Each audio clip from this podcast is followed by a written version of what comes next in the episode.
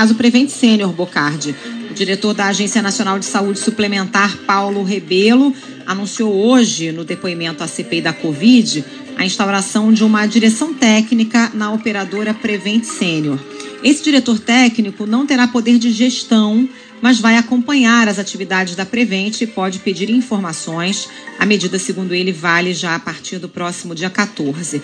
Nesse depoimento, o diretor da ANS disse que soube pela comissão das denúncias eh, sobre a operadora Prevent Sênior, mas essa versão contradiz informações da própria CPI. Segundo o vice-presidente da comissão, o senador Randolfo Rodrigues, a ANS foi avisada ainda em 2020 das denúncias sobre a Prevent. Ainda falando sobre Prevent Sênior, o diretor executivo da empresa, o Pedro Benedito Batista Júnior, é, presta depoimento hoje no Departamento de Homicídios e Proteção à Pessoa, no centro de São Paulo. Ele chegou acompanhado pelos advogados, não falou com a imprensa.